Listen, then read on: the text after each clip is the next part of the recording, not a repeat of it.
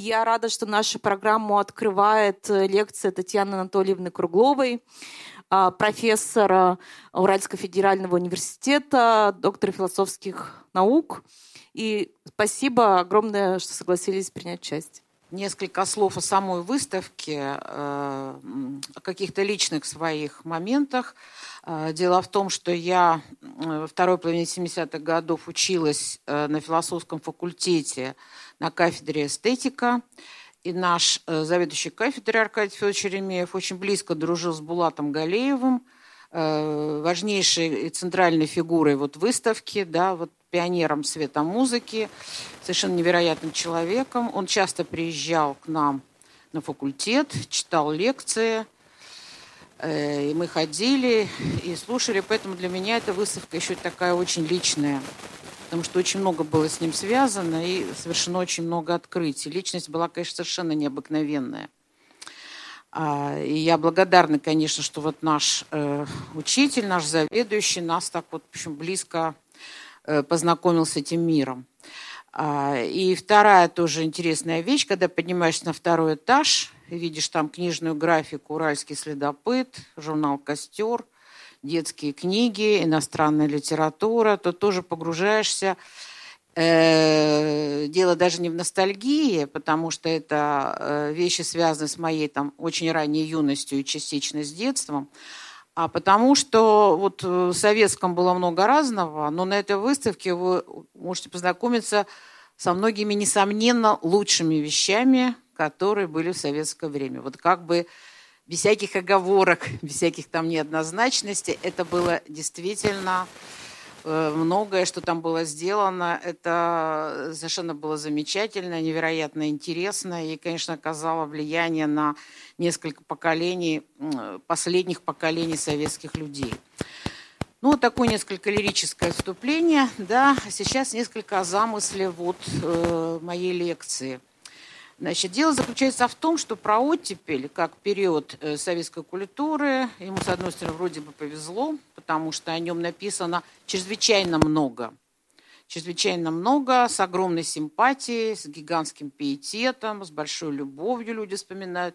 Это довольно короткое время, потому что по-разному говорят, там, начиная с 55 -го года до 64 или до 68 -го, но в любом случае это, скажем так, максимум 10 лет а то некоторые еще меньше отдают э, этому времени. Ну вот, скажем так, 10 лет, очень короткий промежуток, но тем не менее чрезвычайно мощный, чрезвычайно сильный.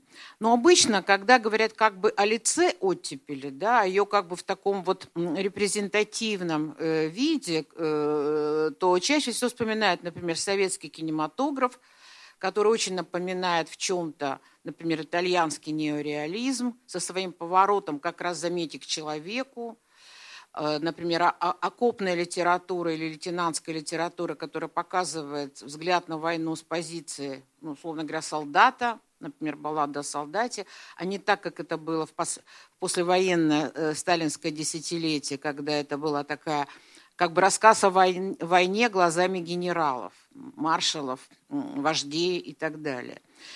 И, и действительно мы много видим в оттепели э, искусства, например, там молодой Шукшин, да, Михаил Калик, Хуциев. Это простые обыкновенные люди, где не, в жизни, где нет ничего, в общем, особенно героического, повседневность, быт. И, казалось бы, как раз мы видим, что вот социалистический проект, наконец, повернулся к человеку. Он стал таким претендовать на то, чтобы быть социализмом человеческим лицом, с гуманизмом, с интересом к повседневности, каким-то может быть, незначительным, но очень важным проявлением человека. То есть с оттепелью связано вот это вот человеческое измерение в мире – и живопись, и искусство, и литература, как бы все про это говорят. Э, э, какое бы мы ключевое явление этого времени не взяли. Хоть один день Ивана Денисовича, да, хоть действительно то самое балладу солдате или летят журавли, это все, конечно, про человека, которого как бы мы, наконец, в общем, разглядели.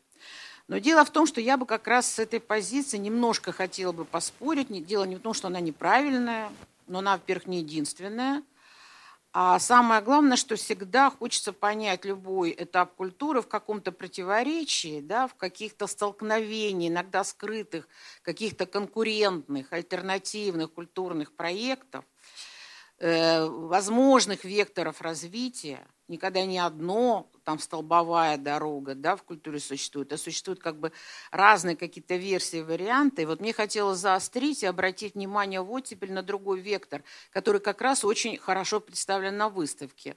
Собственно, выставка меня и вдохновила на это название. Вот, э, сказать прямо от человеческого к нечеловеческому, скажем так, язык не повернется – но в каком-то смысле мы можем сказать, что вот вот теперь в этот короткий период было нечто похоже на то, что сейчас очень модно и очень увлеченно называть, например, постгуманизмом, трансгуманизмом, новым гуманизмом. Э, то есть так или иначе, э, где мы видим, что возникает интерес, как бы даже наоборот, я бы сказала, вот теперь вот эта вот линия – связана с наукой, с техникой, с космосом и со многими другими вещами, о которых я буду говорить, она скорее такая, такой как бы отказ от э, человеческого измерения. Я даже нашла одну цитату, очень любопытную. Одна исследовательница пишет, например, про советских абстракционистов, в это же время тоже да, возникших, линии абстрактного искусства. Она пишет о них так, что им гораздо было интереснее – разговаривать с вещами и с природой, с природными объектами и с вещами, но они не понимали, как говорить современным человеком. Я подумала, что в этом, как ни странно, есть какая-то честная очень позиция. Э, потому что вот э, оттепель при всех своих новациях вот в этом человеческом измерении, к повороту к человеку, своей гуманности, все-таки не очень далеко ушла от основного советского социалистического проекта. От проекта выведения нового человека, от марксистской идеологии, э, вообще от представления, что социализм – это лучший в мире общественный порядок, э, режим, который такой может быть. Э, в этом смысле, конечно, можем прямо сказать, что несмотря на такое как бы очеловечивание – и обновление в целом оттепель сохранила в своих важнейших основных моментах связь с предыдущей сталинской культурой.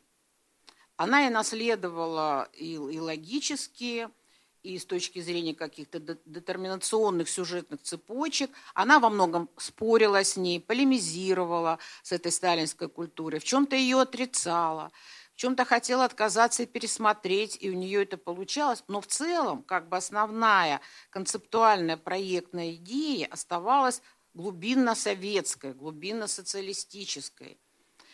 И, и в этом смысле я все-таки какой-то при всем тоже любви вот к этим фильмам и к этому искусству, я не вижу здесь какой-то, ну, очень сильной, скажем так, новизны. Более того, глядя на это из 21 века, я уже прозреваю в этой линии как бы некоторую ее обреченность, некоторую ее половинчатость, будущее разочарование, которое охватит этих людей. И в каком-то смысле вот другая противоположная ли, линия, которую условно мы назовем линией физиков, потому что, помните, знаменитый был спор лириков и физиков, э, над которыми многие иронизировали, смеялись, на самом деле он глубинно говорит о каких-то, ну, очень существенных вещах, этот спор – это спор не просто между такой поэтическим видением мира, стремлением к искренности и правде, и таким технократически сциентистским видением мира. В каком-то смысле я сегодня хочу немножко апологетировать э, вот эту линию физиков, потому что вижу в ней э, определенную как бы историческую, что ли, правоту, определенный какой-то ресурс, в том числе и разговоров и о мире, и о человеке и так далее. Ну вот давайте все-таки, значит, э, дальше пойдем. Значит, первая рамка, через которую я хочу объяснить, что тогда произошло, это была такая в 80-е годы создана концепция историка архитектуры Вадима Попернова, который, э, исследуя историю архитектуры, советскую только историю архитектуры, он э, вывел такую концепцию, что она циклична. Э, в принципе, он считает, что вся русская культура циклична. В самой этой идее, наверное, нет чего-то особенно нового. Да, мы понимаем, что в истории да, бывают какие-то циклы. Но просто я напомню вам его концепцию. Значит, э, цикл, когда культура один, э, через какое-то время неизбежно сменяется культурой два. И подчеркну, что это сделано только на советском материале. Посмотрите, здесь у меня представлена таблица, как его это интересовала культура 2, то есть это культура сталинского времени, которую он понимал как культуру э, возвратного движения назад, как культуру, такую ретро-культуру обращения назад, как культуру консервативного поворота, как культуру, ориентированную на традиционалистские и даже на архаизирующие э, тенденции, а культура один – это культура советского авангарда, левого движения, вот того послереволюционного десятилетия, да, где мы знаем, ну, чрезвычайно много интересного происходило. Э, весь советский авангард, да, который был один из самых новаторских в мире, один из самых радикальных авангардистских проектов, очень сильный, мощный и хорошо известный в мире, э, он как раз вот был. Таким образом, он немножко закидывает как бы вперед и говорит, что хрущевская оттепель – это тоже, когда культура 2 сменяется снова культурой 1. Соответственно, брежневский застой – это следующая стадия цикла, это снова культура 2. И он вводит такие координаты, через которые можно описать. Вот. И поскольку мы говорим об оттепели как культуре 1, а это подробно не рассмотрено э, по перным, то действительно мы видим, вот это э, революционизирующее движение, когда э, вообще само движение противостоит всякой неподвижности. И я бы здесь обратила внимание на то, что мы часто культуру оттепели не принято описывать в терминах культурной революции. Ну, действительно, да, изменения происходили довольно серьезные, но все-таки это никогда никто не описывал говорили о реформах, говорили о трансформациях, но все-таки понятие культурной революции чаще употребляется нами э, в 20-е э, годы, да, то, что наступило сразу после социальной революции. Но тем не менее, мне кажется, какой простой критерий революционности и радикальности трансформации мы можем с вами воспользоваться каким критерием? Это, во-первых, конечно, скорость изменений и их системность. Действительно, я, конечно, мы не можем отрицать, что в 20-е годы после Октябрьской революции достаточно просто заглянуть в эту эпоху и посмотреть, как люди одевались, как они себя вели, как изменились их взгляды на жизнь, одежда, художественные предпочтения и так далее, и так далее, у нас может возникнуть ощущение, что перед нами прямо совсем другой человек. Вот другое искусство, другая лексика и так далее. Но ведь на самом деле все радикальные инновации 20-х годов – очень долго готовились на протяжении всего э, предреволюционного периода, то есть конца 90-х годов до начала Первой мировой войны. То есть целые 20 лет основные идеи и, кос, и русского космизма, и связанные с русским модернизмом, и русский футуризм, и Кандинский, и Малевич – и так далее, и так далее. Все самое оригинальное, невероятно новаторское, да, там и Хлебников, и антропософия, и Андрей Белый. Ну, то есть там невероятно было много всего. И за 20 лет были заложена колоссальная культурная почва, которая 20-е годы уже можно было брать как из сундука, то идеи Малевича, то идеи Кандинского, то идеи, там, не знаю, архитекторов, э, модернистов, и строить некую советскую культуру. Это не значит, что там было мало оригинального.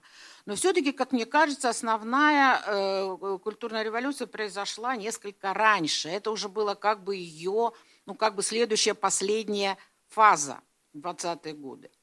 А вот если мы с вами заглядываем в оттепель сразу после сталинского последнего десятилетия, то есть после где-то 54-55 года, то мы будем поражены, радика... мы как будто попадаем с вами совершенно в другой мир.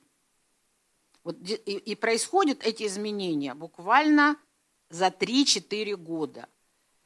Достаточно просто посмотреть по истории кино. Я сейчас как раз специально, очень прицельно занималась кинематографом после военного времени, с 45 по 55 год. Очень много пересмотрела, очень много посмотрела изобразительного искусства.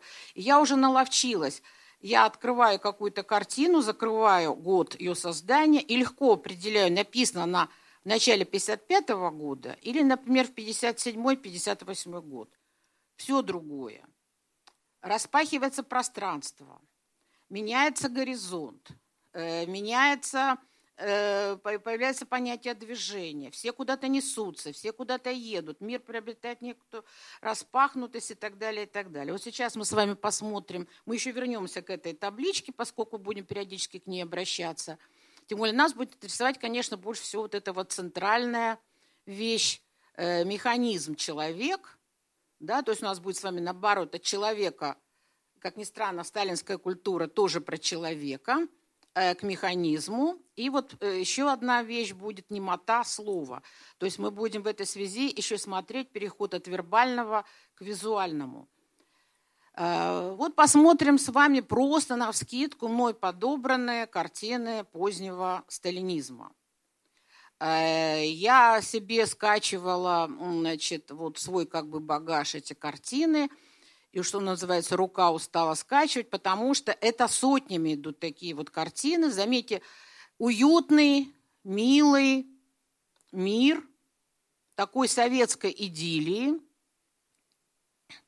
э, такого приватного, дружелюбного, э, совершенно беспроблемного, бесконфликтного мира – и этот мир действительно нам кажется очень человеческим. Достаточно почитать отзывы на форумах в группе «Советская живопись», где очень много такого искусства.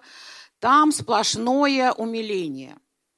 Один из главных критериев говорится, как это похоже на жизнь. Жизнь была именно такой. Э, никаких нет абстракций, никаких символов, никаких метафор. Вот просто люди, которые играют, женятся, да, отдыхают. Вот это знаменитая Татьяна Иблонская. Здесь, конечно, немножко э, побольше выхода за пределы повседневности. И вот как бы вершина, квинтэссенция этого позднесталинского искусства – это картина Алексея Локтионова, академика советского, лауреата нескольких сталинских премий – Эту картину, кстати, во всем мире очень любят. Ее, когда проходили выставки советского искусства, то она была такой титульной картиной. Называется «На письмо с фронта». Это 47 год.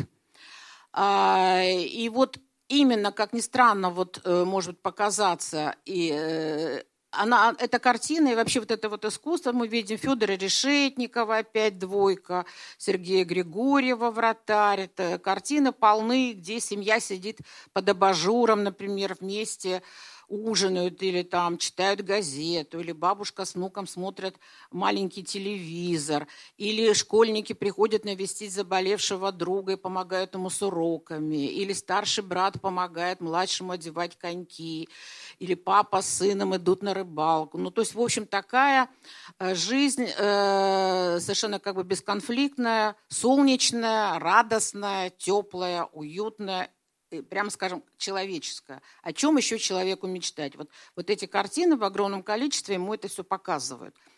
И вот, например, к Локтионову какие предъявлялись претензии, что интересно, со стороны власти, то есть критиков, которые были у власти, они упрекали Локтионова, вот интересно, кто угадает в чем.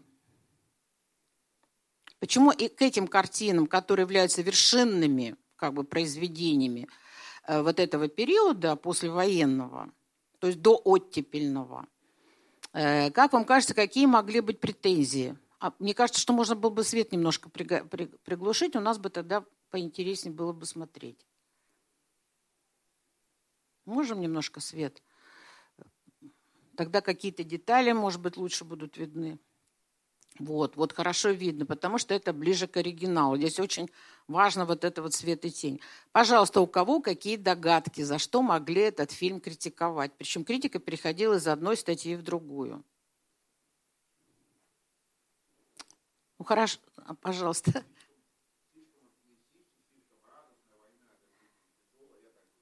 Ага. Нет, нет, нет, наоборот. Э, дело в том, что про тему, на тему войны уже Сталь, позднесталинское искусство предпочитало много не говорить. Вот из отсмотренного много, мною искусства очень хорошо видно, что сюжеты, связанные с самой войной, они очень не рекомендуются художникам, потому что война объявлена уже прошедшей историей, а надо уделять внимание э, современному человеку. А, значит, а упрекали Локтионова, который как бы выражал вот эту тенденцию, которую я для себя назвала советским Бедермайером, то есть любовь к такой частной жизни, где, заметьте, нет места героизму, жертвенности, напряжению, сверхусилиям, нет никакого мобилизационного эффекта. Люди здесь все расслаблены, они уже не напрягаются. Вот. А ругали эту картину как раз за то, что она никуда не мобилизует и не зовет. В ней нет вот этого призыва, не знаю, преобразовывать мир, да, служить на дело Родине, партии там, классу и так далее. Здесь люди радуются, ну, простой совершенно вещи. Вот они получили письмо с фронта, и они радуются. Так же, как у Локтионова есть картина «Переезд на новую квартиру», да, где женщина, увенчанная медалями, получает заслуженно квартиру, переезжает туда со своей семьей, стоит на пороге этой квартиры и радуется. И тоже все ему писали, почему вы показываете нам просто то, что есть. А там очень подробно все узлы, которые она с собой принесла, нарисованы, все там стопки книжек, э, да, весь этот как бы вот э, ее скарб такой незатейливый, который она написала, вот подро... фикусы, да, бумажные цветы, приемник и так далее. И вот э, художника ругали за то, что он настолько внимателен к мелочам и деталям. Вот у него все трещинки на полу прописаны, да, все там, не знаю, пуговки, стоптанные туфли, э, значит, складки на одежде. Э, в общем, все прописано, а ему говорят, ну где же идея? А Локтионов как бы не понимал, и он говорил, ну это жизнь, как она есть. Женщина получила новую квартиру или женщина получила письмо, и я просто хотел передать ее радость. Значит, получается, что вот из этого искусства как бы ушло самое главное и для власти. То, что делает искусство социалистическим. Это просто обыкновенная жизнь обыкновенных людей с их маленькими, простыми и очень понятными радостями никакого социалистического рвения, никакого вот этого движения вперед там, к светлому будущему здесь нет. В этом мире всего уже достаточно. Этот мир не хочет меняться, он хочет, чтобы его не трогали. Э, вот. Он хочет жить действительно мирно. То есть вот эта усталость после военного напряжения выражается в том, что люди и сами не хотели ничего знать ни про какие тяжелые, страшные вещи. Как бы заказано это заказано это не поступало. И вот таким образом, что у нас происходит после 1955 года? Художники после смерти Сталина, да, после 20-го съезда, оказываются в ситуации, что им надо выходить вот из этого состояния некой, заметьте, постутопии, потому что все эти сюжеты 10 лет просто повторяются. Вот еще одна девочка идет на каток, вот еще две подруги отдыхают в поле, читая книгу, вот еще одна семья сидит уже э, за столом с весенними букетами, вот еще какая-то женщина гуляет с ребенком. Ну, как бы, где большая, как бы, цель, которая искусство и людей за ним куда-то поведет. А самое главное, что это приводило к определенному тупику. Даже власти начали беспокоиться, потому что фильмов выходит мало, а, значит, а, все спектакли принимались постановления репертуаля театров, да, но тем не менее все театры игнорировали вот эту вот большую парадную, как бы пафосную тему э, социалистического труда и драматурги как бы клепали водевиль за водевилем, комедии, и люди на них радостно шли, ходили многократно, так же, как они ходили по 10-15 по 15 раз на трофейные фильмы из чужой буржуазной жизни. И, в общем, действительно, власть постановление за постановлением 1947 года издаются про то, что в искусстве как бы ничего не происходит. Действительно, и многие даже специалисты, кого я спрашивала, а что вы можете сказать про искусство, любое театральное, литературное, кинематографическое, музыкальное, с 45 по 55 год. И все говорили, ну там же ничего не происходило. Это был просто какой-то мертвяк. Ну так не может быть, 10 лет – это огромный период. За 10 же лет при том же Сталине, с 30, предположим, первого года по 41 Сколько всего интересного в искусстве успело произойти. Сколько великих режиссеров, великих фильмов, э, великих театральных постановок, романов. Там просто кого не возьми, да, там шедевр на шедевре. э, не знаю, там Булгаков, Каверин, ну просто перечислять будет десятками. А как только спрашиваешь искусствоведов, а что было в 10 лет после войны, люди с трудом могут называть одну-две фамилии, и многие из них вообще нам ни о чем не скажут. Ну, то есть действительно какой-то страшный коллапс. Творческой энергии некуда идти. И таким образом, как только стало немного разрешено, да, э, сразу возник вопрос, в какую сторону, в какой вектор можно искать выход вот этого творчества, в какую как бы сторону пойти.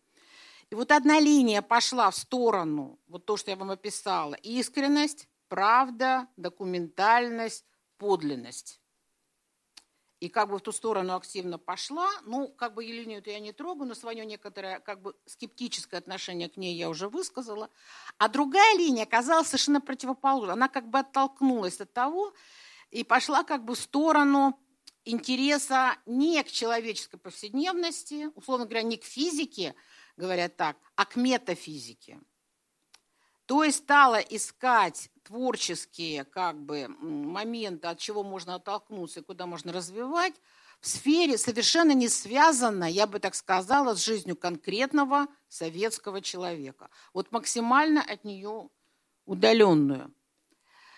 И поэтому, смотрите, э, развитие стало опираться на то, что сейчас называют советский послевоенный модернизм – Конечно, в те времена, в 60-е годы, слово модернизм было совершенно исключено. Оно только вот сейчас мы его называем. Мы сейчас понимаем, что э, э, то, что вот можно назвать модернизмом, потому что, посмотрите, то, что пошло в сторону искренности, правды и документальности, это, конечно, пересмотр самого понятия реализм. Да, как бы реализм должен быть, перестать быть социалистическим, идеологическим, он как бы должен стать просто реализмом, просто про правду. Таким образом, эта линия, например, в литературе, она никак к модернизму не была склонна. Ни Солженицын, да, ни Шукшин, э, ни Трифонов, ни многие другие великие авторы оттепели – да, они как раз совершенно не шли в сторону модернизма, они шли в сторону углубления понятия реализм, пересмотра понятия реализм, потому что главным для них было понятие правда. А вот в других видах искусства, в пластических, в изобразительных, музыкальных, как раз начинается такая подспудная, да, как бы не вполне легальная, но, как ни странно, поддержанная даже государством, Э, реставрация и обращение как бы во второму приходу модернизма. Первый модернизм у нас был дореволюционный.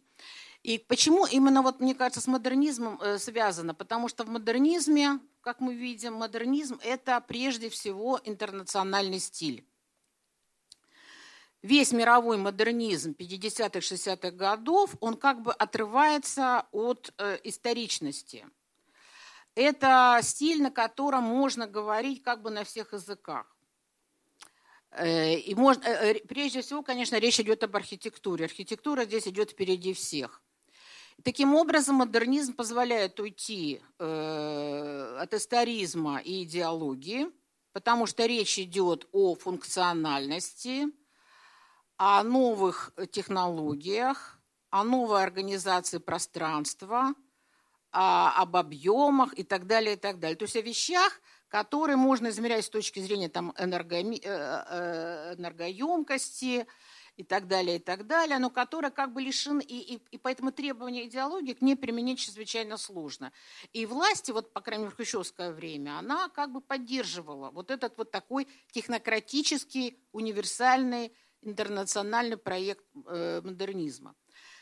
Кроме того, Модернизм предполагает обязательно открытость мировым трендам. И в это время, как ни в какое другое до того и после того, страна была невероятно открыта.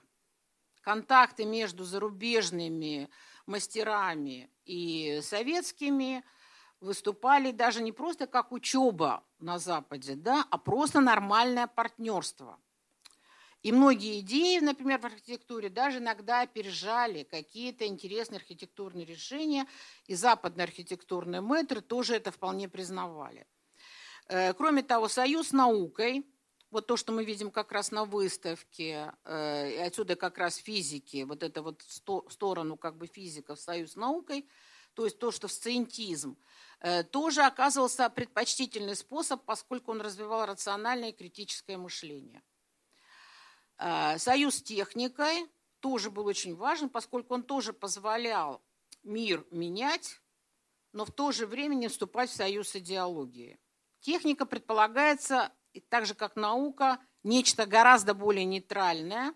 И наука и техника могут развиваться, ну, совсем не опираясь ни на какую идеологию. И, по крайней мере, это одно из завоеваний оттепели, что никакая лысенковщина, да, например, уже была все-таки невозможна.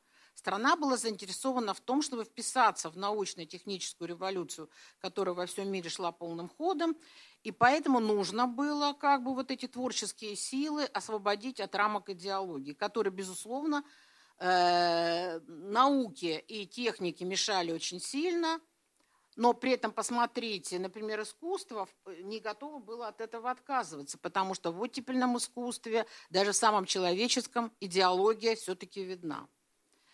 А, вот посмотрим с вами, э, это все иллюстрации взяты только из московского модернизма и только ограничено началом и серединой 60-х годов. Это самый вот расцвет. И поэтому я выбрала здание наиболее оригинальное, наиболее интересное, признанное даже мировым архитектурным сообществом. Сейчас, может даже сложно представить, что это абсолютно релевантно тому, что происходило в мире – ну, с очень небольшим, может быть, догоняющим эффектом, но ни в коем случае не подражательное. Хотя, заметьте, это здание напоминает то, что это может стоять, не знаю, там э, в Канаде, да, в США, э, Великобритании, э, несколько позже где-нибудь там в Гонконге, в Пекине, да, это и называется интернациональный стиль. В нем нет никаких примет культурно-исторических традиций. Они от этого свободны, потому что здесь действуют совершенно другие закономерности.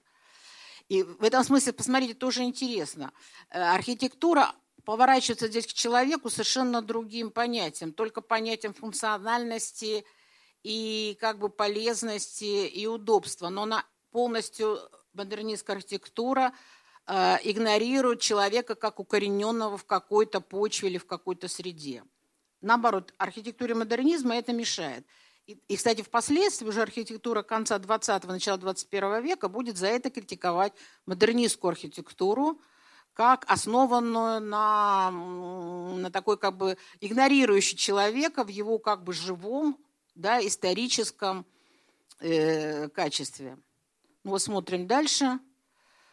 Вот тоже здание той эпохи. Вот мы видим, кстати, оно реализует вот одну из идей Поперного насчет того, что культура один, то есть культура движения, э, она э, как бы связана не с уходящей вверх вертикалью, как сталинская архитектура, а с такой линией горизонтали, с понятием равномерного растекания, даже, заметьте, некого единообразия. Элементы повторяются.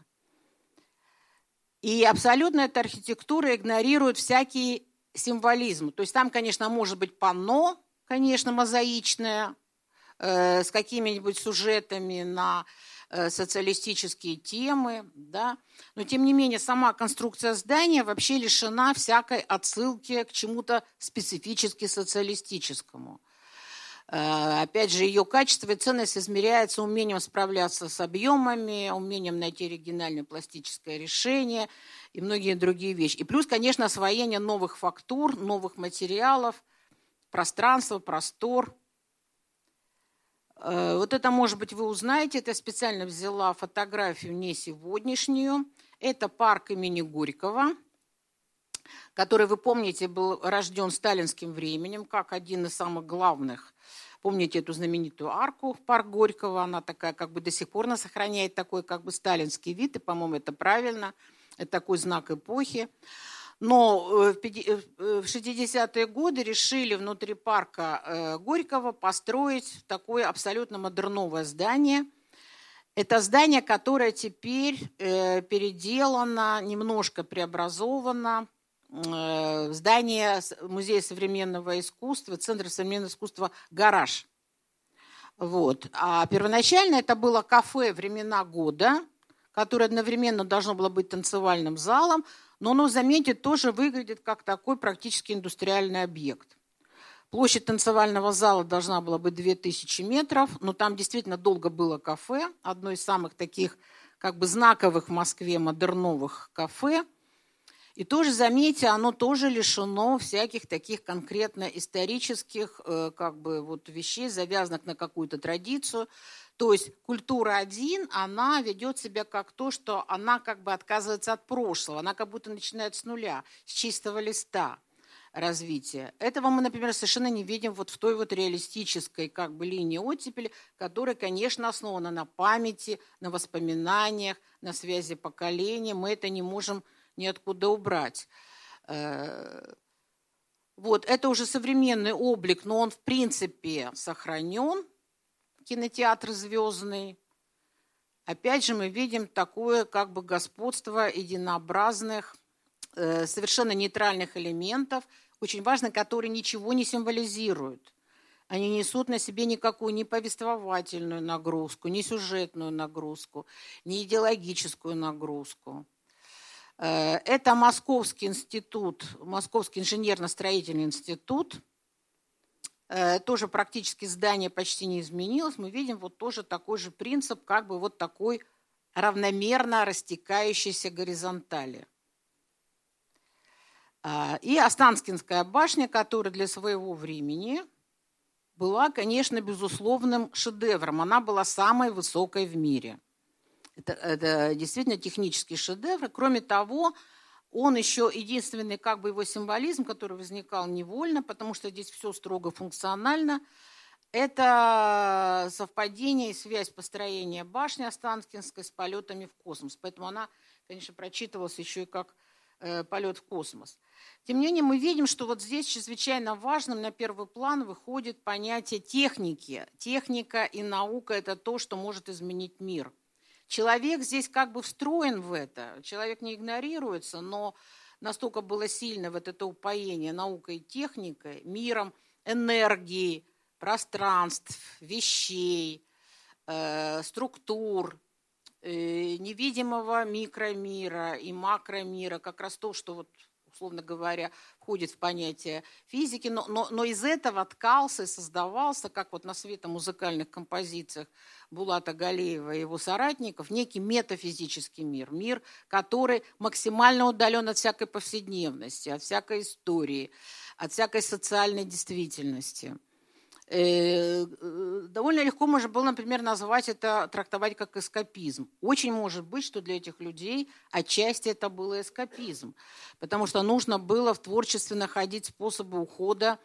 от идеологии, от повествовательности, а всякая повествовательность, вообще я бы сказала, всего словесного, потому что слово, которое господствует в сталинской культуре, Э, слово привязывает, у нас оно прямо выводит к идеологии. Оно нас приводит к понятию большая история, большой нарратив, э, революция, история коммунистической партии, исторический нарратив. Мы там не можем бесконечно все это модернизировать. Мы ограничены самим этим нарративом, и есть способ, как нас контролировать как проверить, условно говоря, советское повествование или не советское. В случае же с такой архитектурой это практически оказывается невозможно, потому что критерий здесь совершенно в другом. Ну и вот э, теперь мы, собственно, переходим к очень любопытным вещам, значит, связанным с тем, что вот э, прямо где можно нащупать отход от человеческого, интерес начинается с того, что э, художники чаще всего их называют общим названием там, формалисты или абстракционисты, они начинают действительно по сравнению полемизировать вот с художниками реалистического направления. Вот те, которые ищут правду и как бы вглядываются в человеческие лица, если мы возьмем советское кино. Здесь мы видим вообще отказ от такой стратегии. Это э, один из самых ярких скульпторов э, эпохи оттепели, это Сидур – понятно, что это искусство только очень ненадолго попадало на выставки, а потом мы знаем, что была и бульдозерная выставка, и разгром секции Мосха молодых художников. Э, значит, э, э, которое осуществлено было э, Сусловым значит, и Хрущевым. Но хоть и недолго было, но тем не менее, да, это продолжается. Это называется скульптура «Раненый» Сидура. Значит, и мы видим, что здесь происходит очень сильная деформация самого вот этого человеческого. Человеческое не явлено так, как мы его можем наблюдать. Мы видим, что здесь человеческое э, возводится не в конкретного человека, которого вот можно там нарисовать, а в какую-то очень сильную такую метафизическую метафору, которая э, обладает очень сильным обобщением. И самое главное, что чем больше художники уходили вот в абстракцию, уходя от конкретной повседневности, тем больше они завоевывали право на индивидуальный свободный жест. Э, то есть это была как бы такая форма свободы, которая могла быть выражена именно в той сфере, как бы некоторая, я бы сказала, в разряженном таком воздухе, неплотном мире повседневности, а, э, а в мире таком максимально дистанцированном от нее. Вот еще одна скульптура Сидура, называется «Мертвый солдат». Э, значит, заметьте, с точки зрения как бы реализма, да, говорить о войне еще в 60-е годы как о чем-то жестком, ужасном, катастрофическом, болезненном, травматическом было невозможно. Хотя 60-й год довольно много сказали о войне существенного, но, конечно, это, э, как мне кажется, более э, страшное, сильное высказывание такое экспрессионистское. На языке реализма оно, конечно, было бы невозможно. Э, и, конечно, соратник, да, наш земляк, соратник Сидура, это Эрнст Неизвестный. Скульптура тоже я специально брала не позднего Эрнста Неизвестного, а вот именно того времени. Называется она «Отчаяние». Тоже очень интересно про человека, но говорится на языке практически уже почти не антропоморфном.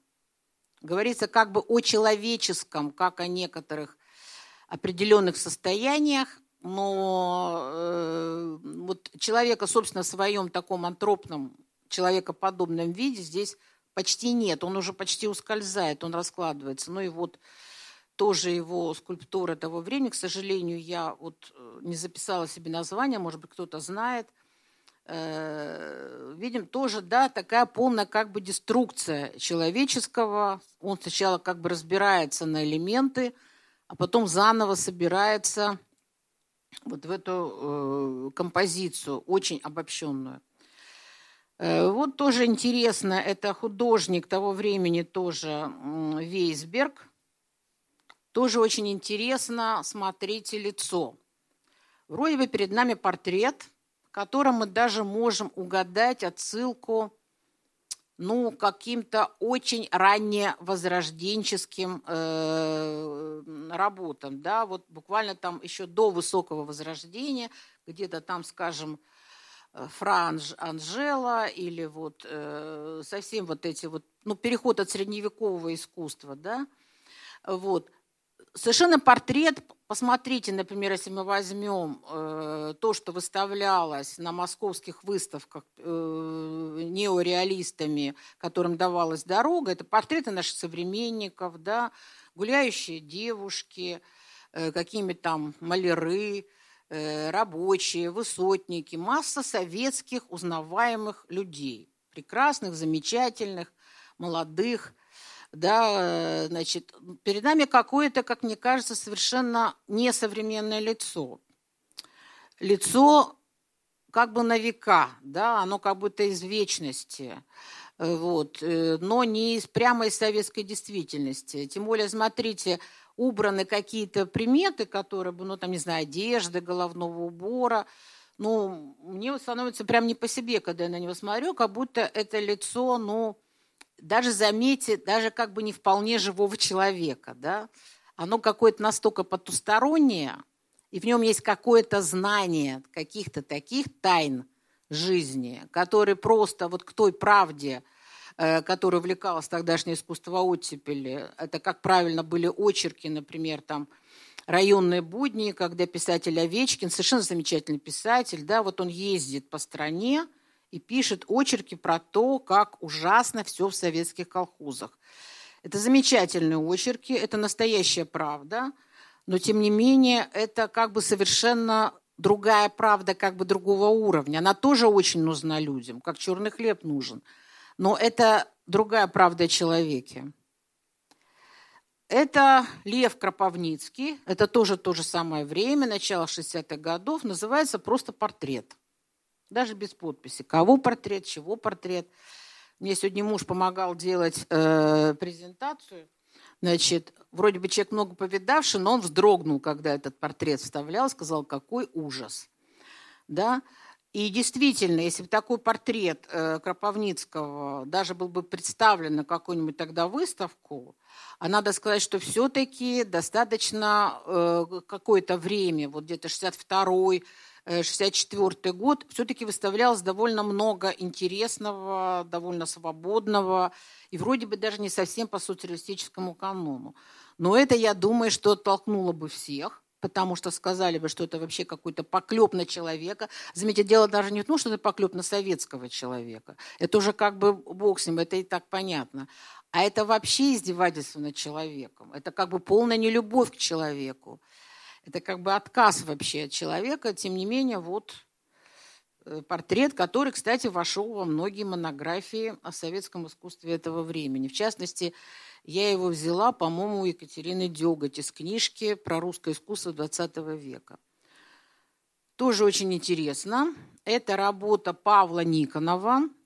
Павел Никонов – это один из виднейших представителей сурового стиля. Суровый стиль – это стиль в изобразительном искусстве советского XX века, который позволял определенную степень вот такого как бы модернизма, то есть очень острой формы, формы, скажем так, ну, не имеющие прямого сходства, вот, скажем так, с классическим социальным реализмом, но тем не менее суровому стилю была дана какая-то дорога. Эти художники активно выставлялись, они попадали в репродукции, и их альбомы издавались, а Павел Никонов вообще был один из самых ну, успешных художников вот этого стиля. То есть это был такой как бы вполне легальный советский и вполне официальный стиль, хотя мы видим, что в нем все равно определенный экспрессионизм, отсылки к экспрессионизму, я бы даже сказала, к сюрреализму, да, присутствуют. Но, тем не менее, вот такая картина тоже, конечно же, не выставлялась. То есть она у Павла Никонова была найдена потом уже в наше время, ну, потому что, скажем так, она страшная. Одно дело, например, картина «Геологи» или, скажем, «Платагоны», да, очень много вот таких сюжетов у сурового стиля, где люди заняты тяжелым трудом. Да, они там полярники, они работают на Каспе э, или, или рыбачат. То есть это такие, в общем, суровые, действительно, мужчины заняты серьезным и важным делом. Вот. Перед нами, да, тоже такое же вот очень любопытное, да, вот отношение э, к человеку, где важно сделать не сколько красиво и значительно, сколько, может быть, вот даже, в общем, не знаю, что сказать, но меня эта картина прям сильно завораживает. Вот это какая-то странная, непонятная э, старуха, женщина, существо. Э, это э, картина э, Краснопевцева, еще одного известного художника, она называется «Памятник». Вот у Краснопевцева очень э, вообще интересно, у него вообще нет нигде никаких людей. Его страшно интересуют вещи, и даже про него где-то прочитала, что у Краснопевцева это метафизика мертвых вещей. Вот есть вещи, которые вот мы видели, например, в советском Бидермайере, да, сталинском, это вещи уюта, быта, абажуры, цветы, подушечки, диваны, велосипеды, такой как бы сподручный мир мир, вот, который меня раскрывает, который мне дорог. А это такой странный мир вещей, которых, от которых исходит какая-то то ли опасность, то ли какое-то напряжение. Э, непонятно, как они себя поведут. Э, вот э, очень много такого рода у него натюрмортов. Огромное количество, какие-то расколотые кувшины, да, я даже вот, глядя на эти его карт... Э, натюрморты, сейчас это все в Третьяковской галерее висит, и можно все это посмотреть живьем. Э, очень интересно. Они, кстати, не очень большого все формата, такого комнатного. Я, глядя вот на эти натюрморты, значит, Краснопевцева, действительно какие-то тоже нечеловеческие. Дело в натюрмортах вообще никогда людей не бывает. Но, тем не менее, скажем, натюрморты голландские, они человеческие. Мы можем представить в человеческом мире как часть этого человеческого мира, как часть интерьера, например, или стол, за которым только что сидели, или еда, которую только что ели. А это какой-то очень странный, загадочный, еще раз хочу сказать, какой-то опасный мир. Как бы эти натюрморты и вообще в целом, я бы сказала, модернизм – говорит нам, что мы очень многого о мире не знаем. Нам кажется, что как бы это тем более входило в идеологию, что советский человек, он такой, он покоряет мир. Он невероятно оптимистично смотрит вперед. Он уже космос завоевал. К 80-му году он построит коммунизм. И заметьте, очень многие в это охотно готовы были поверить, потому что, ну, Приятно же поверить в то, что вот мы очень прям семимильными шагами... А мир действительно в 60-е годы очень быстро менялся. И технически, и с точки зрения комфорта, быта, разрядки напряженности мировой. И казалось, что вот-вот оно как бы счастье наступит. И вдруг мы видим вот такие картины, которые как бы смотрят не из человеческого мира вовне, в космос, в природу, в мир вещей, а как бы наоборот обратно, из него на нас – и как бы я бы сказала, не совсем оптимистично на нас смотрит этот взгляд. Я э, еще э, хотела как раз э, прервалась сказать, что когда я смотрю на терморты, я вспоминаю книгу Стругацких, которые в это же время, да, кстати, тоже активно начинают писать. Называется «На хищные вещи века». И вот это вот ощущение, может, они тут и не хищные, да, но они все-таки не совсем благоприятный и дружелюбный человеку. Они как бы не часть человеческого мира. Еще очень интересно, я недавно э, случайно посмотрела, что оказывается до Тарковского у нас была экранизация Соляриса на телевидении, телеспектакль. Э, режиссер Неренбург с актерами Вахтанговского театра в 1967 году. И вот очень интересно сравнить с Тарковским, который снимал уже в 1972 году. Тарковский, конечно, все-таки не совсем шестидесятник. Он как бы человек немножко другого устройства. И мы со студентами даже обсуждали, сравнивали две эти экранизации. Очень советую вам посмотреть, потому что в экранизации 1967 года очень много еще такого технократического оптимизма, которого, кстати, и у Лема-то, в общем, нет. Хотя Лем автор вот э, этого романа, и, говор... и вроде бы говорят, что ему как раз эта экранизация больше понравилась, потому что она была все-таки про контакт человека с другими мирами. А, как мы знаем, экранизация Тарковского, да, художника как раз чрезвычайно, который, помните, у него там знаменитая фраза, когда он говорит, что человек не может улететь в космос и не может вступать ни с какими цивилизациями, потому что человека больше всего интересует сам человек.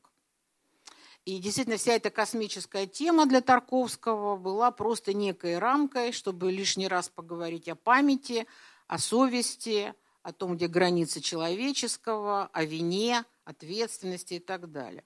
Лем, как мы знаем, был очень этим недоволен, потому что все-таки он писал о столкновении человека с чем-то другим, каким-то другим миром, нечеловеческим, э, миром Соляриса, э, как бы существа, у которого нет вот этих этических Э, человеческих, отягчающих, в то же время ограничивающих в определении. Вот э, мне кажется, что это вот этот вот, как бы, мне кажется, радикальный новый взгляд на мир, он гораздо больше прозревает в реальное будущее, которое ждало не только Советский Союз, но и всю, в общем, и мировую культуру, пошедшую, э, которая шла по пути стремительного научно-технического прогресса, и в этом смысле мне кажется, что это ну, чрезвычайно интересно.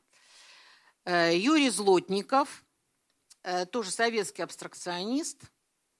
Э, да, мы можем сказать, что тогда впервые Советский Союз приехал сразу за, за очень короткий период, с 1958 года по начало 60-х, когда открылась, к нам приехало сразу три огромных выставки Пикассо, значит, Стравинский приезжал, Шагал приезжал, Всемирный фестиваль молодежи студентов был. То есть Э, действительно к нам немножко попало э, западное модернистское искусство. Но все-таки прямым влиянием, например, Поллока на э, Злотникова мы сказать не можем. Мы здесь тоже видим, что это искусство, которое интересуется линиями, энергиями, цветом, движением.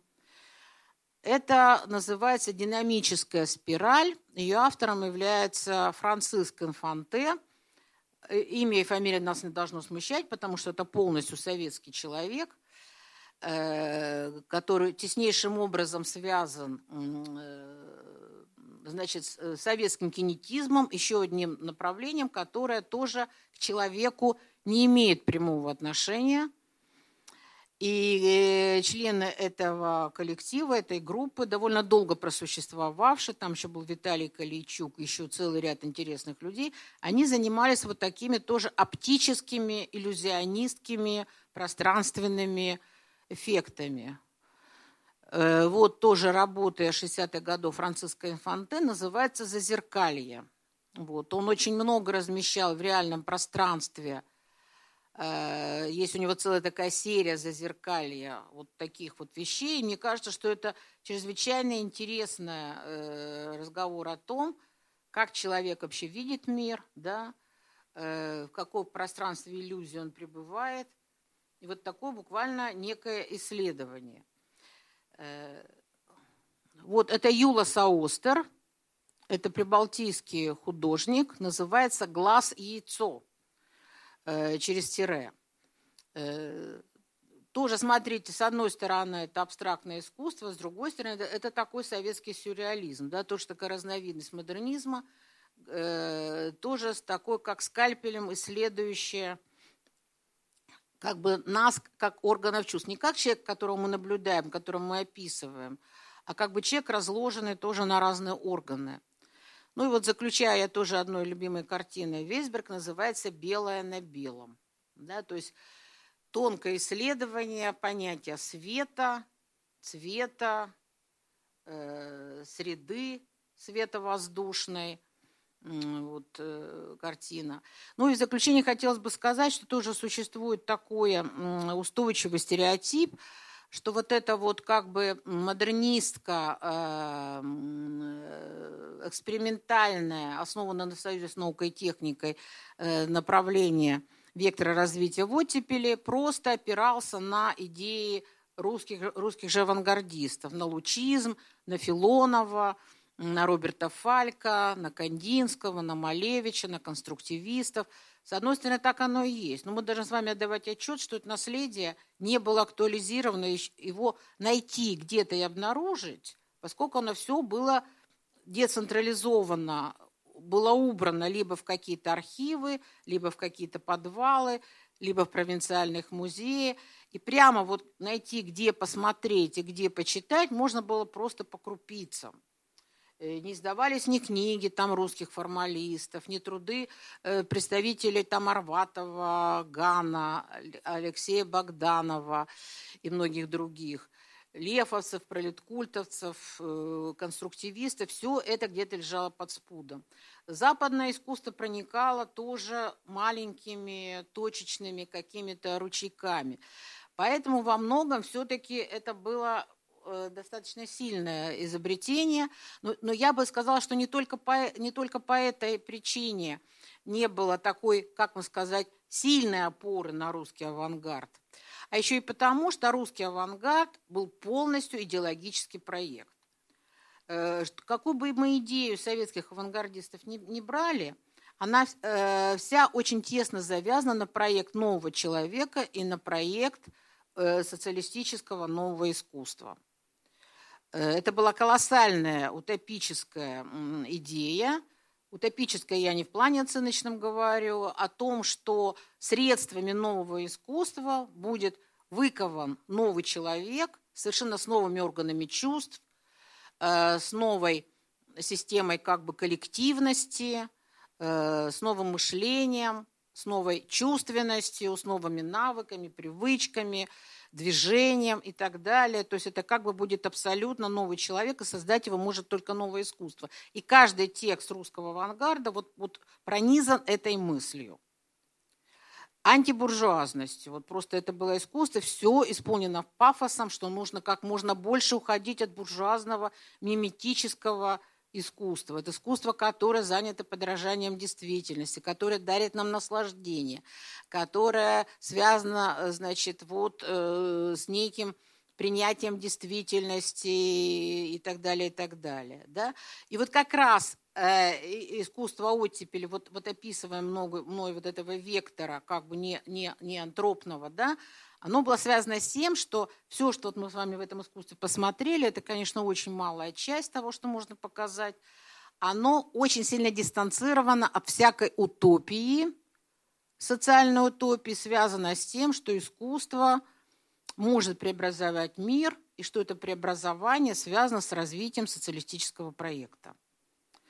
Поэтому э, удалось, как мне кажется, во многом сыграть в игру с властью, конечно, несознательную игру, потому что власть э, довольно долго шла навстречу и разрешала разные эксперименты, э, поскольку ей представлялось, что это искусство делает ее советской власти лицо более современным, которое можно представить Западу, в котором можно участвовать в каких-то, в общем, показывать миру, что в Советском Союзе все очень современно развивается. Ну, то есть так или иначе встроить все это искусство тоже в идеологию. Но, в общем, мы видим, что не получилось. Довольно быстро этот возможный союз властью распался, поскольку художникам он был нужен чисто прагматически, да, им нужно было где-то выставляться, да, им нужно было зарабатывать. Но, по сути, никакого внутреннего союза с властью плане какой-то общности цели и идей не было. А у, а у советских авангардистов 20-х годов это было. Они искали союза с властью, они сами были идеологами, они хотели даже руководить партией, они хотели идти в авангарде политического э, реконструктивного процесса, как бы возглавить его. Э, вот. И там случилась своя трагедия поскольку власть не нужен был такого рода искусство, и нужно было заказ на другое искусство. А здесь сама идея этого союза изначально ни на чем практически почти не строилась.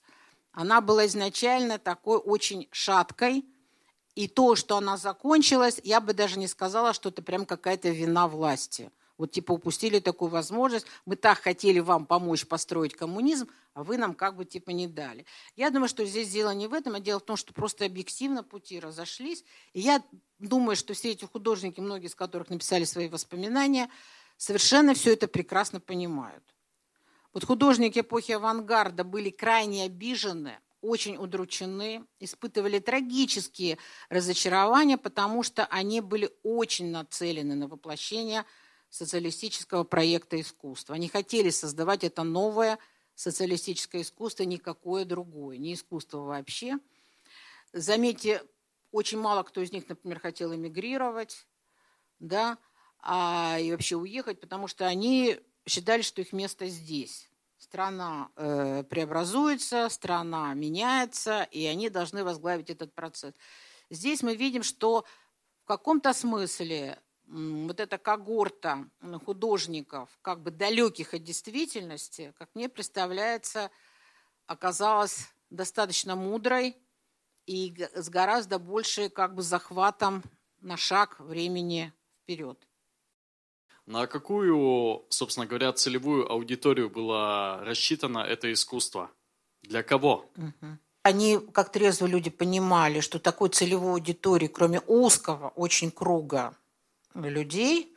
Э, условно говоря, расчет был на таких же, как они. Но представлялось все-таки в начале 50-х годов, поскольку физиков очень любили, то, например, э, э, руководство академического новосибирского городка собирало к себе и музыкантов нестандартных, и Высоцкого приглашало, и устраивало такие выставки – вот пока можно было, это было, более того, и Василий Аксенов, и очень многие, что мы называем как бы не совсем официальным искусством, находило приют именно в этих наукоградах, в Жуковском под Москвой, в домах ученых где-нибудь там в Ленинграде. То есть среда была. Это была среда научно-технической интеллигенции, не гуманитарной чаще всего. И там были какие-то залы, там была публика, и какое-то время они могли там находить взаимопонимание. То есть это, скажем так, сугубо такое нишевое искусство? Ну, тогда такого понятия не было. Дело в том, что вообще весь советский проект строился на том, что категорически они старались избегать разделения искусства на массовое элитарное, на искусство, скажем так, для интеллигенции, для других. Было понятие, к которому старались подтягивать, как бы народное искусство. Искусство, конечно, все равно немножко расслаивалось – но общий проект всех редакторов, всех журналов, издательств был настроен на то, чтобы делать искусство максимально понятным. Для искусства, на самом деле, это очень плохо. Потому что в элитарном искусстве, в секторе разрабатываются разного рода новации – которые потом, заметьте, вбрасываются в массовое искусство, как, например, там в Голливуде, и там начинают тиражироваться, опробоваться и так далее. Само массовое искусство очень мало что придумывает, по крайней мере, в первой половине 20 века. Поэтому эти два как бы полюса, они на самом деле очень нужны друг другу и активно взаимодействуют. Но советская власть считала, что искусство должно быть общепонятным. Но это проблема советской власти и ее проекта. Спасибо, понятно. Угу. Ну вот мы посмотрели сегодня на э, культуру оттепели в ее э, как бы нечеловеческом проявлении, нечеловеческом uh-huh. модусе. Э, и э, возвращаясь к тому, с чего начали лекцию, э, это проявление, этот как бы полюс является антитезой к антропному проявлению, который был несколько более актуализирован. Э, да. В, и любим народом, кстати. Да, да. Вот. И лежит ли за этой дихотомией этих двух полюсов э, нечто большее, чем просто два разных способа смотреть на мир э, у разных творцов в, э, в эпоху оттепели? То есть можем ли мы сделать какой-то общий синтетический вывод о культуре оттепели, глядя вот на оба эти полюса? Угу. Ну, я пока не очень к этому готова, но я думаю, что э, вот этот вот как бы реалистический полюс – он исходил из того, что человека, как бы из, из веры, что человек может быть изменен с помощью изменения каких-то социальных обстоятельств. Ну, например, можно немножко поменять режим власти. Можно от совнархозов перейти от колхозов к совнархозам, например. Можно провести экономическую реформу и, например, дать крестьянам паспорта, как это было хорошо. Можно людей переселить в хорошее массовое жилье, вот в Хрущевке, например. Э, то есть, как мне представляется, это такой просветительский проект, который вообще из советское время, это очень сильный такой просветительский проект, который построен на том, что мы знаем как бы на самом деле, будучи, вот, условно говоря, социальными инженерами, как человека сделать счастливым. Поэтому и программа морального кодекса строителя коммунизма и Хрущева – Казалось всем, ну, ну все же понятно, что нужно сделать. Наука, образование, реформа того, реформа сего. Реформ было очень много в хрущевское время. Они как-то начинали хуже, лучше работать. Мир действительно становился лучше, комфортнее, э, удобнее и так далее. Но, как мне кажется, что э, само представление о человеке, вот такое просветительское, как о человеке изначально хорошем, ну вот надо создать социальные условия – вот, а, он э, в каком-то смысле потерпел крах. Потому что, смотрите, западное искусство после Второй мировой войны и перед ней было исполнено колоссального скепсиса.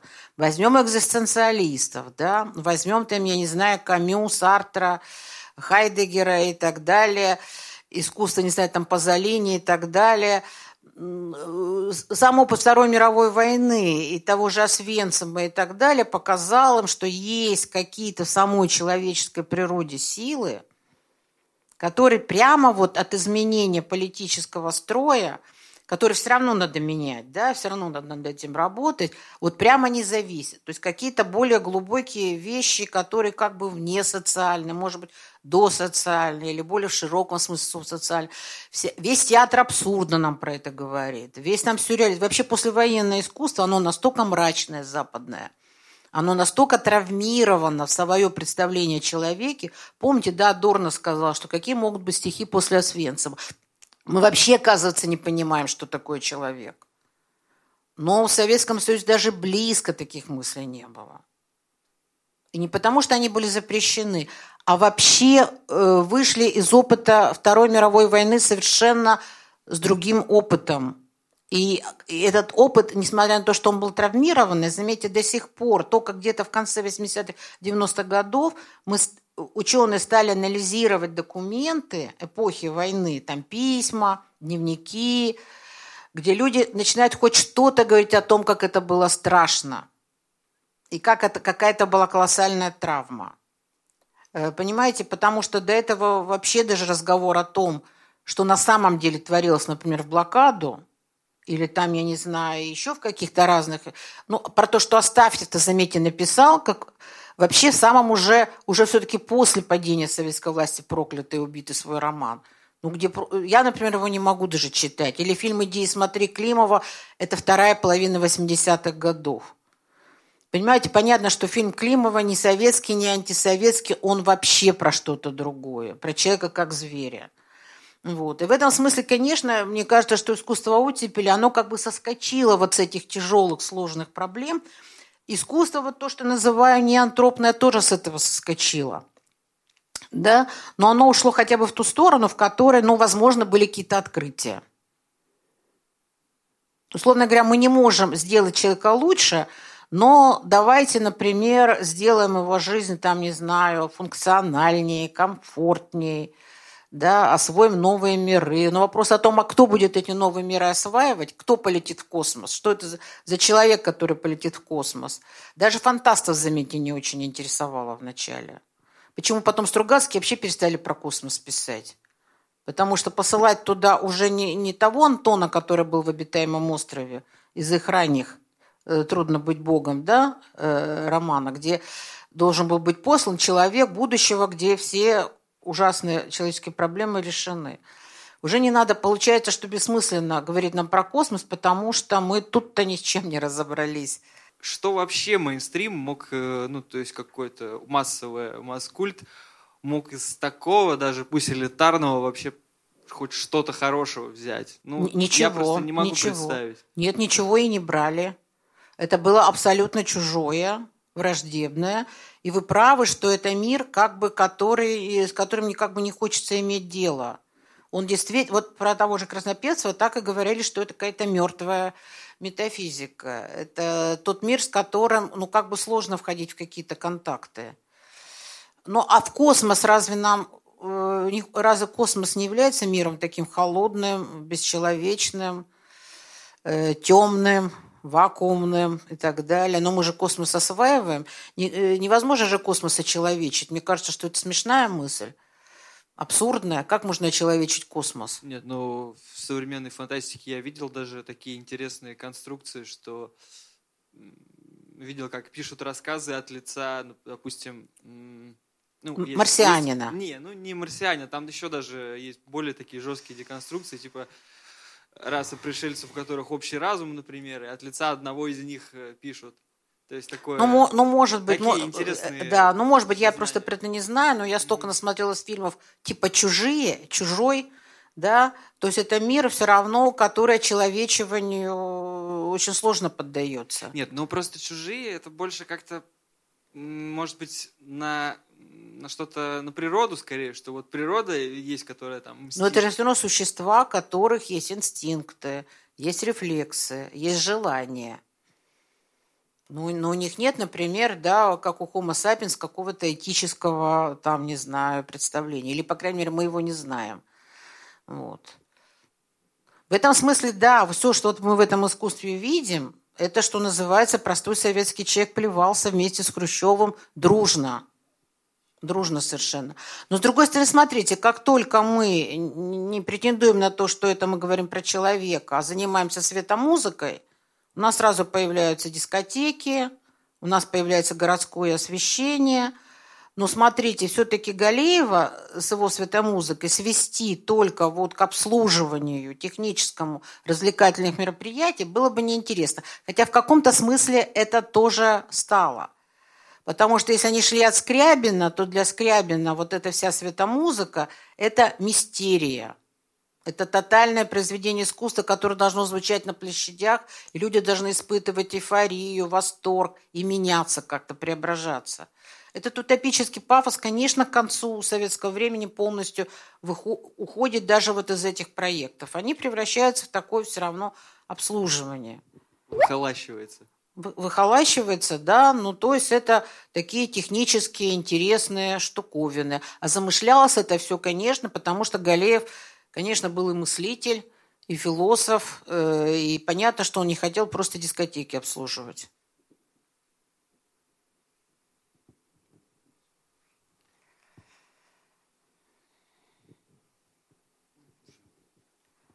Еще раз. Но вот знаете, я все-таки еще обращаю внимание на 68-69 год, который uh-huh. там на Западе. Но ведь, э, извините, вот не все знают же, тогда отчаяние, период отчаяния, потому что все существующие режимы и варианты, они себя дискредитировали. Uh-huh. Потому что в Соединенных Штатах, в Вьетнаме расстрел демонстрантов и городские восстания там с баррикадами погибшими, там десятки. Э, в США, э, в Британии начинается Ольстер в 69 году, гражданская война в Ольстере, вообще-то так вот представить да, себе, да. Сегодня в Британии гражданская война идет на какой-то части территории. В Китае Великая Пролетарская революция, тоже, по сути, неразбериха и война. 68 год, Красный во Франции поражение.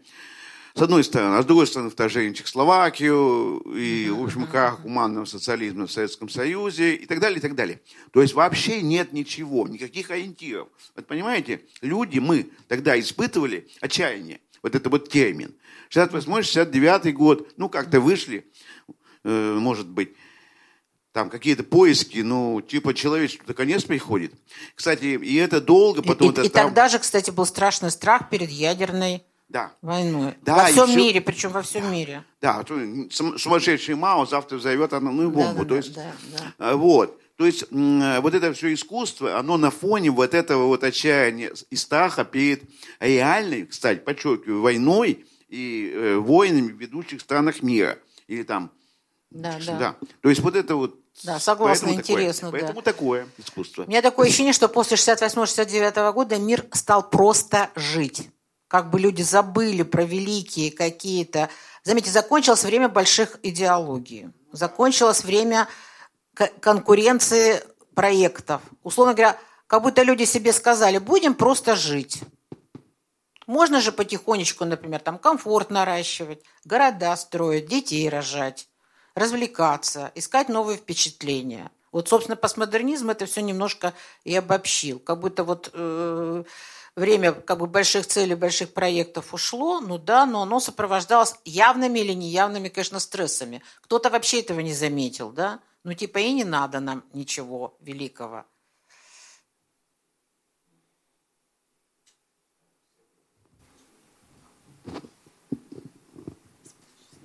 А, этот вопрос немного не по теме, но mm-hmm. считаете ли вы, что после вот как раз-таки эпохи инноваций, вот различных, вот опять-таки нового видения, там, uh-huh. различных форм вещь, ну, различные взгляды на вещи были произведены.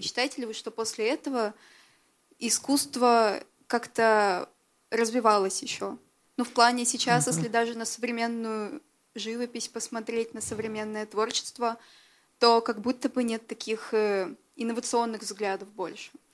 Ну да, э, условно говоря, там люди, которые занимались диагнозом того, что произошло в 70-е годы в мире, вот там многие великие философы, они прямо так и говорили, что мир в каком-то смысле развивается теперь поверхностно. Ну, условно говоря, один гаджет сменяет другой, одна стиральная машина сменяет другую, то есть техника меняется, марки новых машин приходят, но по самому существу в устройстве жизни человека ничего не, ничего не происходит.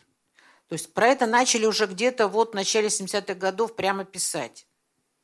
Другое дело, что люди не очень хотят это слышать, и почему-то у них, оказывается, виноваты в этом философы, которые эти диагнозы ставят. Вот. Э, но, в принципе, да, да, про это говорилось, что да, какая-то произошла остановка.